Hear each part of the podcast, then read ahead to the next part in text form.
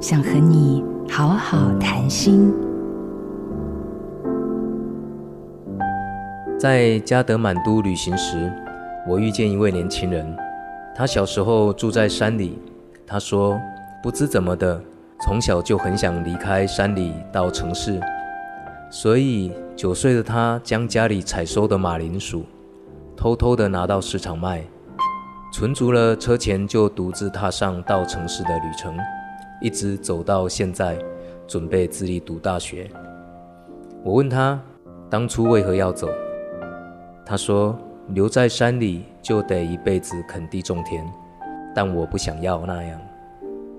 一个九岁的孩子，因为知道自己不要什么，即便资源缺乏，仍勇敢踏上旅程。这样的力气与气魄，听得我目瞪口呆。当一个人知道自己生命里不要什么，愿意带着自己逃走，是多美好的事啊！从这个角度来看。一个人使尽全力离开不想要的生命，不正是让自己不迷失的重要力量吗？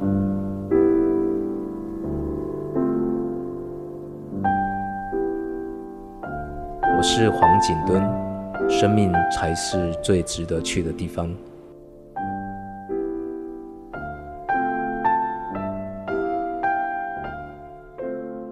好家庭联播网。